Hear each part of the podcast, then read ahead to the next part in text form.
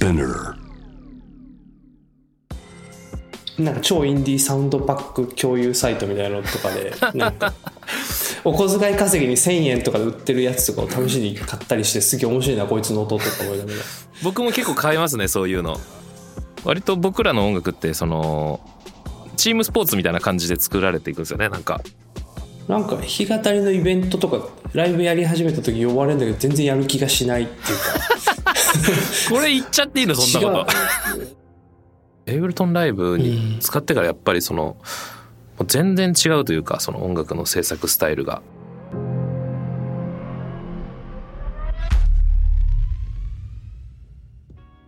えーっと今日はですねあの都合により三船スタジオではなくとある場所からリモートでお届けしてますがえーっとずっと話してみたかった方をお呼びしておりますっていうか。でどなんて紹介したらいいんだろう。ウォンクのドラマーでありトラックメーカーでありアーティストでもある新田ひかるさんを今日はお呼びしてよろしくお願いします。どうもこんにちはどうもよろしくお願いします。なんか本当にありがとうございます。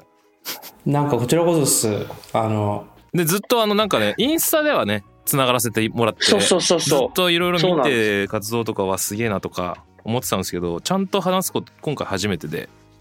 そうなんですよ。ありがとうございます本当に。いやこちらこそすごい話してみたいなってずっと思ってて。いや僕もなんですよこちらこそです本当に。なんかちょっと今日ちょっとたっぷりなんだろう。でもすごいなんだ制作現場とかなんだろう。ワークフローとかすごい興味があったんでその辺をこうがっつり話せたらなと思って来ておりますって。よろしくお願いします。よろしくお願いしますってな感じで。なんだろう。何から聞けばいいのかな。でもなんか前太郎くんテンダーの太郎くんとはい。話してるインタビューのやつをうんうんうんうん。見たりして。はいはいはい。なんかあれなんですよね。新たくはもともと音音大というか勉強してたのかな。いや僕全く勉強してないですね。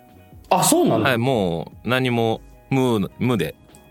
ムーの。無無で無でやってきてまいりましたここまで あすげえ。そうなんだ。いや俺と一緒っすね。じゃあ。まあ大学で軽くなんかそういう授業はあったんですけどまあ普通に一般の大学なんで僕、うんうん。なんかなんだあのクラシックの和声の赤本みたいな。赤本なのかな,、なんか黄色とかなんかいろいろ色があったような。そういうので簡単なものだけは勉強して。えー、でそれぐらいからなんかビートメイクに興味を持ちやり始めっていうところから始まったんで結構その本当に独学で今までややってきたんですよね。あそうなんだ。そこなんだ。あびっくりした。なんか俺ウォンクってすごいなんか勝手なイメージだけど音が一個一個綺麗だから組み立てが。一人一人がちゃんとなんかそういったことをちゃんと理解して演奏してる人たちなのかと勝手に勘違いしてましたが。楽担当楽というかなん ですかね。うん。うんなんていうんですか。僕パッション側の人間なんで文句の中でも。うんうん。もうちょっと冷静派閥がいるんですよ。あの 冷静派閥がそうなんですよ。冷静派閥がいてその人たちは結構そのね細かい音の積み方とかはあの計算してるんですけど僕はまあそれがいいか悪いかだけを判断してるってだけで。あ、そう。でも最終的に、うまい具合だ。チームでそこができてるってことなんですね。そうなんです。よ、え。でも一人一人がなんかそうなんか最初文句がわーってなんかあの曲で34年ぐらい前ですよね。ボンって出てきた時にウォンクって誰かがなんか全員が DTM で音楽を作れる集団なんだぜみたいなことを誰かが言ってくれてて。はいはいはい。ボーカルの長塚以外ですねでも。あそうなんだ。3人がでも全員使えんだ。はいはいはいそうですね。まあ長塚健人も最近はちょっとずつね技術を増して歌取りとかねあそういうのはもう自分一人でできるようになってきてるんですけど 基本的には3ねこの間人でねやってるんですよね。ー、うんうんうん。なんか去年かなんかにリモートでみんながトラック作ってる動画が上がったじゃないですか。4分間として、はいはいはいはい。その時にこうフィンガーでドラム叩いてる新田君の姿がすごく印象的で なんかその後に いろいろその辺をなんか話聞きたいなと思ってスタジオもすごい素敵だしなんかきなんかどうやって音楽を作るプロセスが行われてるのかみたいなとか。でそうなんか新田君が結構リーダーっていうかサウンドを全部まと最終的にまとめるんですか？最近はそうですね。はじ結構ウォンクってあの始めた時と今で結構制作のスタイルスタイルが変え変わってきてるというか変えてきててわざと。うんうんうん。最初はもう本当に僕主導だったんですけどなんかだんだんまあチーム組と言いますかそのなんだろうな。割と僕らの音楽ってそのチームスポーツみたいな感じで作られていくんですよね。なんかあの、うん、個人が誰かがもう0から100まで作るわけじゃなくて各々のなんだろう持ってる個性に割と委ねるところが大きいと言いますか。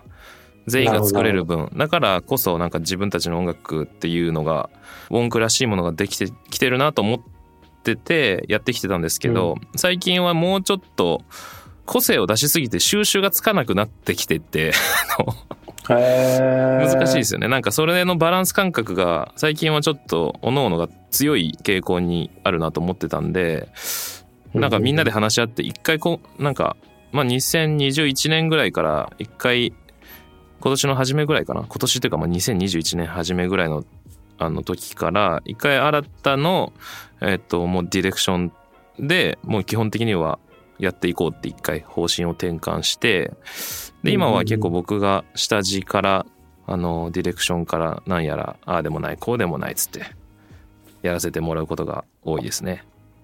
うん。この間のじゃあリリースしたあの花のフラワーフラワーズってやつもそうですね。まさにそうですね。自分がディレクションしながらでもやっぱり和声和声的なところにより造形が深いのは鍵盤の綾竹とか、あのベースの井上とかなんでそこにまあちょっと助力を求めつつどういう感じでやっていくかとか、ここはちょっとマイナー調ででもサビに入ったらメジャーに明るくしようぜとかそういう感じを相談しながら作っていくっていう形でしたね。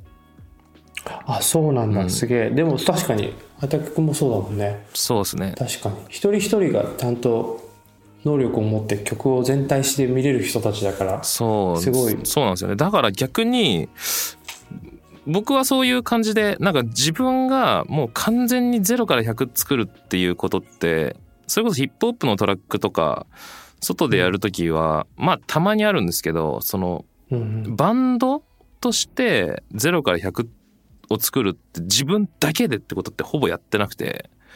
みんなで音出して？そうなんですよね。なんかトラックメイクはまあ昔からやってたからできはするんですけど、バンドのサウンドメイクは自分ではでき、まだそこまでの多分スキルなくて、だから結構そのチームとして今動いてるんですけど、うん、逆になんか三船さんすげえなと思って、それ。いやいや。いやいや。僕はその勇気がないんですよね。そのだからどうやってんのかなっていう逆に気になってたんですよね僕も。ロットとかでも似た感じですよ。似た感じですよロットも。多分。なんかアイデアがあって、うん、なんかこうなれこうなりたい音とかこう鳴らしたい音とかトランペットがこうなっててほしいなとか、うんうんうん、ストリングスがこうなっちゃってんだよなみたいなのは分かるけど、うん、僕も本当に超我流だから、うん、あの一個一個のストリングスとかをこう俺スコアが書けないからこう MIDI とかで書き出したりとか自分でストリングスこう打ちながらでもこれ多分音域的に間違ってんだろうなとか思いながら、はいはいはいはい、なんかそれをこうみんなに渡したりとかしてそうそこでこうみんなから出てくるアイデアみたいなものを、向こうのフィードバック向こうの個性をこう生かしてもらってっていうか、俺はこう考えてるけど実際やったら違うかもしれないし、ちょっと任せるよみたいな感じで、なんかお願いするみたいな。ちょっと一瞬いい？ちょっと一瞬いいちょっとなんですか家です家ですねめちゃくちゃ。完全に。あのでどっか行っちゃったんで僕が一回ちょっとここでは話したい話していきたいなと思うんですけど。完全に大丈夫。でもどっか行っちゃったけど声は聞こえるな。あ戻ってきた。そうあの解決しました。ごめんあれだけ。どなんか後ろでなんかピロピロピロピロ言ってましたね今なんか。アマゾンですね。アマゾンでした。すいませんでした。失礼しました。はい、えー、面白いですね。リアルですねなんかこれが。そう。何でしたっけ？でがっつり話を強制的に戻すと そうだ自分で作った種をでも一緒にやる価値がある人たちだから、うんうん、なんかその人たちの文句と多分一緒なんだと思うんですよね。はいはいはい、はい、なんかその人が考えてることを活かせるスペースはなんか曲で作りすぎないっていうか。ごめん。大丈夫ですか？ちょっと待って。大丈夫ですか？荷物を回収 回収してくでかい。一回ちょっと回収してください。まあ確かに、あの、今のね、三船さんの話はね、すごくわかりますね。余白をちゃんと残しておくっていうところはですねあのウォンクでもすごく意識して作ってますね。それこそは い。どっかに行っちゃったけどやっぱ声は聞こえるんだよなしっかり。すげえアマゾンでちょっと頼んだギターが今。すいませんはい、いやいや、面白いです。巨大すぎて、ちょっと笑っちゃいますね、本当に。すいません。タイミングもジャストでしたね、今、本当に。スピナー自由なんです。ああ、いいと思います。使われるか分かんない。うちのね、ねあの、 WONK のレイ、 WONK radio って言ってるんですけど、それでもね、全然自由なんでね、アマゾンとか来ちゃった。あ、そうなんだ。失礼しました。いやいやいや。失礼しました。そうなんですよね。結構ね、音圧を詰めすぎないって結構重要ですよね。なんか、うん、なんか、そうそう。自分でも、あの、ミックスすることがあって、やっぱまあ日々、うん、あの、音について、あ、周りの友達とかエンジニアの子とかと、ああでもない、こうでもないってやっぱ話すじゃないですか、ライブのことを、ライブ現場でも。やっぱなんか詰めすぎないって本当に重要だなって思うんですよね。あとなんかミックスしてて 低音とかって結構僕はヒップホップずっと聞いててあの育ってきたんで、うん、結構後ろ下の音を結構盛りすぎるんですけど盛りすぎちゃうとやっぱり上が綺麗に聞こえなくなってくるとかなんかどっかに弊害がで、ね、出てくるからなんかねちょっとそのどこまで詰めアレンジに関してもどこまで詰め込むかって結構重要ですよねなんか。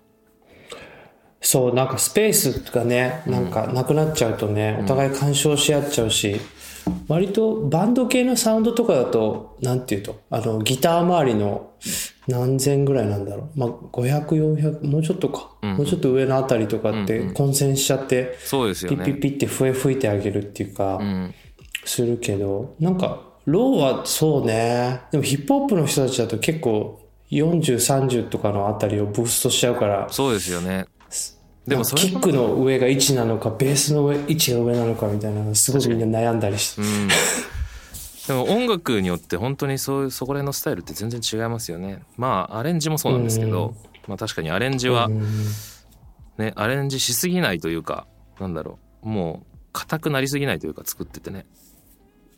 そうなんかそうでも自分がそれをなんていうのかな。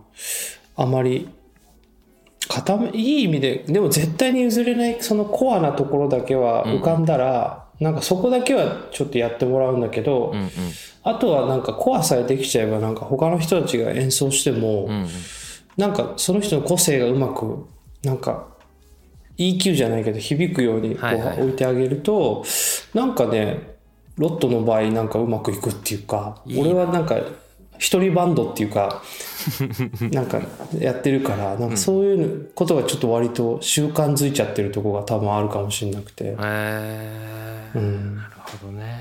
まあちょっとなんか面白み欲しいっすよねあと。そのせっかくみんな自分一人でね、楽器全部弾いてやってるわけじゃないからなんかね奏者をその人を呼んだ意味とかもねすごく考えながらなんでその人を選んだとか結構あるじゃないですかその、ギターはこの人を今回呼ばせてもらった理由とかもあってそこがなんかガッチガチになりすぎるのもちょっと僕は個人的にはあんまりどうなんですかねって思っちゃうかタイプだから。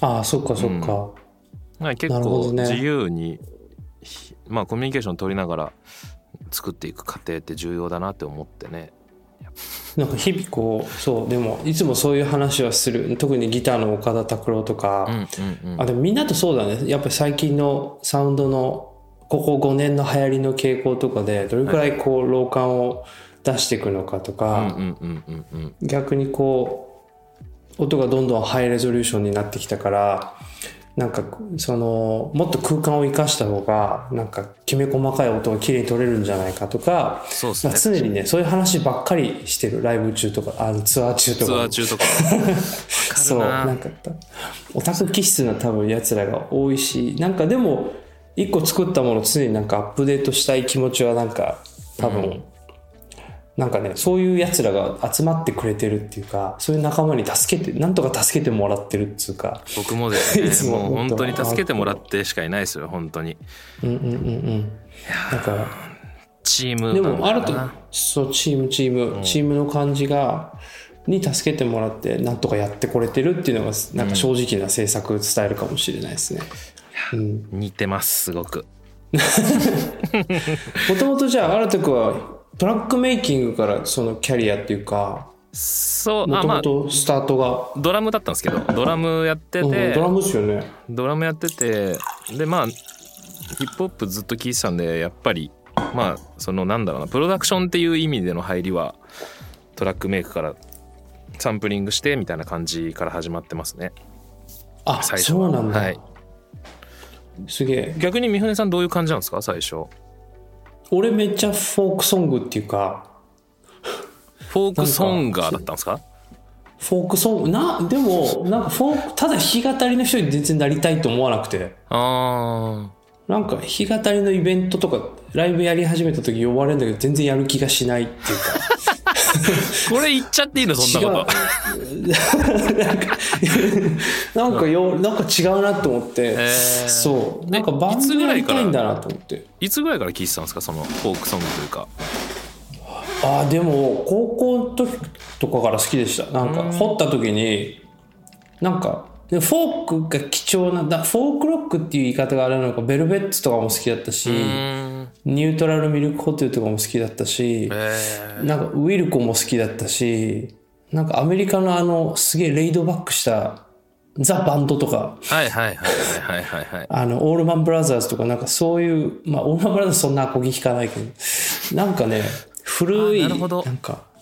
結構バンド系なんですね、でもその、通ってたそうそうそう。そうなんですよ。バンド系のサウンドが好きなんだなと思ったし、でも弾き語りのすげえ、稲たいっていうか、もう本当にレコードのノイズばっかり聞こえるような古いレコードとか、そういうのを聞いてたんですけど、なんかそこら辺それが結構近いなと思ってたんですよね、なんか。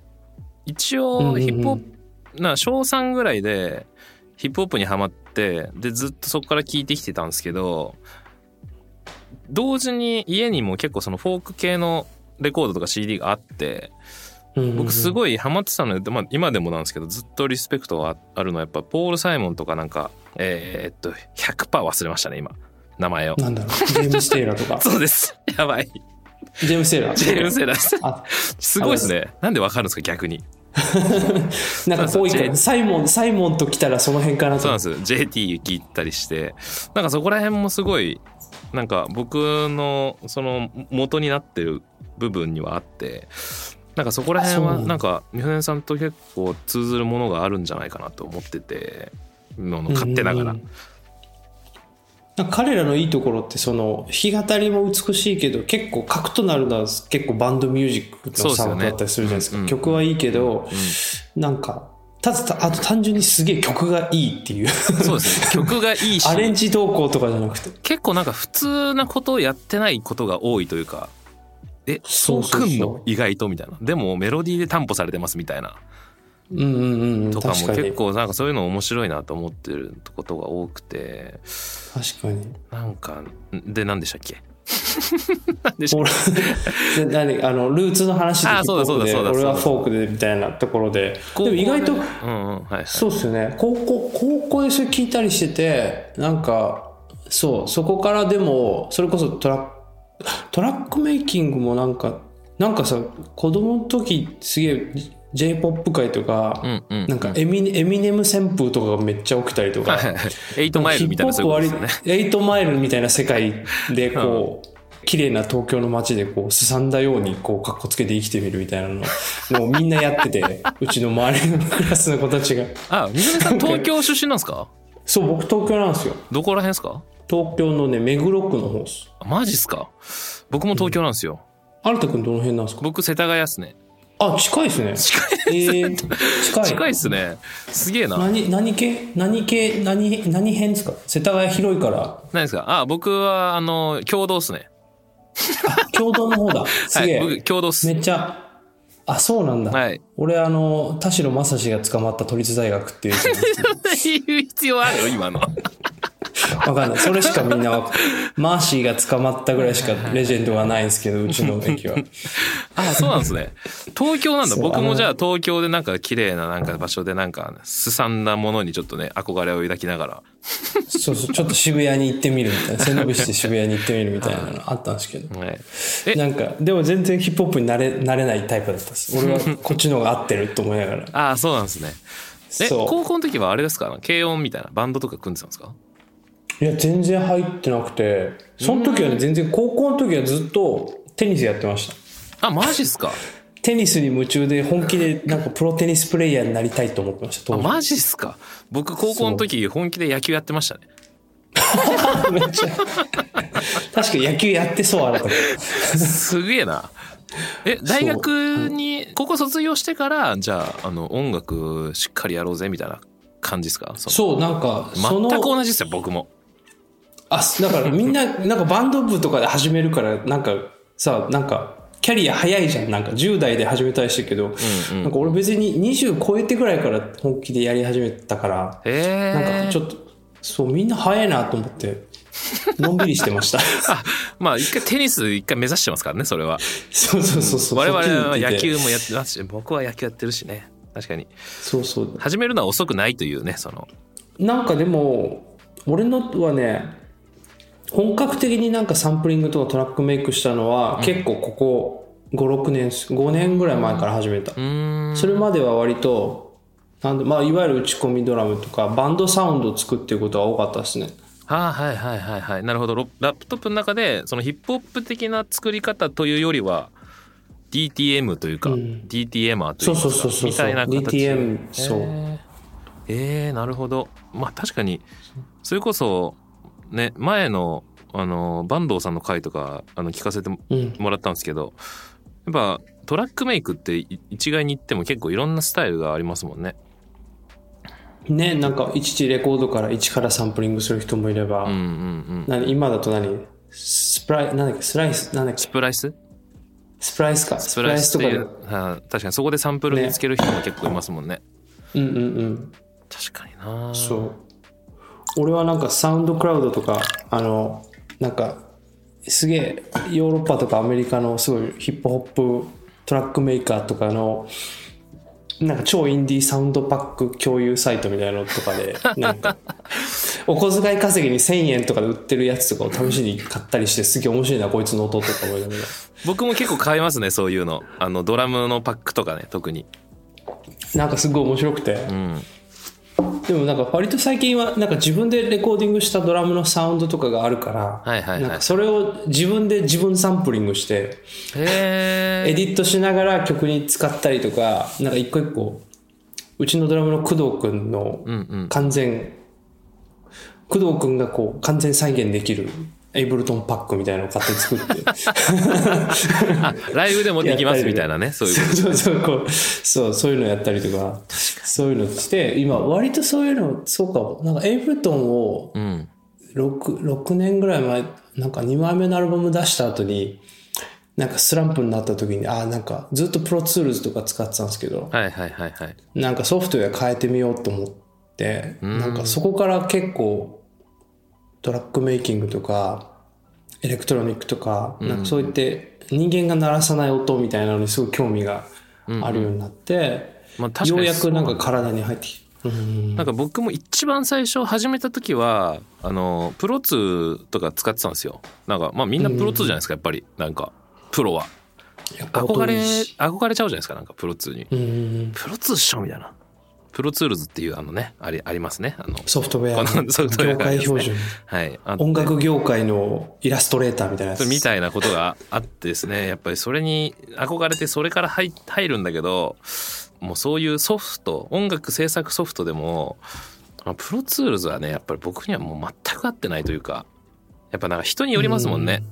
本当もうバンドだけでスタジオで録りますみたいな人だったらねプロ2でもいいかもしれないけどやっぱちょっと僕には限界があってやっぱ僕も多分同じようなことでエイブルトンライブを使うようになったんですけどエイブルトンライブに使ってからやっぱりその全然違うというかその音楽の制作スタイルが。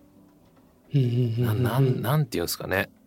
やっぱ道具って大切なんだなって思いましたね。ちょっと。ね、なんか楽器、楽器みたいな。楽器なんですよね。プロツーズは、どっちかっていうと、レコーディング専門でミックスとかはすごいいいし、うん、やっぱ音のクオリティは超一流だけど、エイブルトンはなんかちょっと一枚、なんか音質的には落ちちゃうんだけど、うん、でもな直感的に使えるのが楽器でもあるしレコーディングもできるしそうなんですよ、ね、なんかそのミュージシャンとしては使いやすいこともたくさんあるんだろうなと思って、うん、プロデュースとかする人はもうエブルトライブやっぱり一番いいかもしれない。とは限らないけどもやっぱ使いやすいですよね。使いやすい人は使いやすい。でもあの見た目が苦手って人も多分たくさんいるからそうでもなんか多分初心者で多分始めたい人は多分アップルの GarageBand とかロジックとかのが多分音が最初から入ってるから、はいはい、作りやすいかもしれない、ね、初期初期費用がすごい少なくて作りやすいかもしれない。そう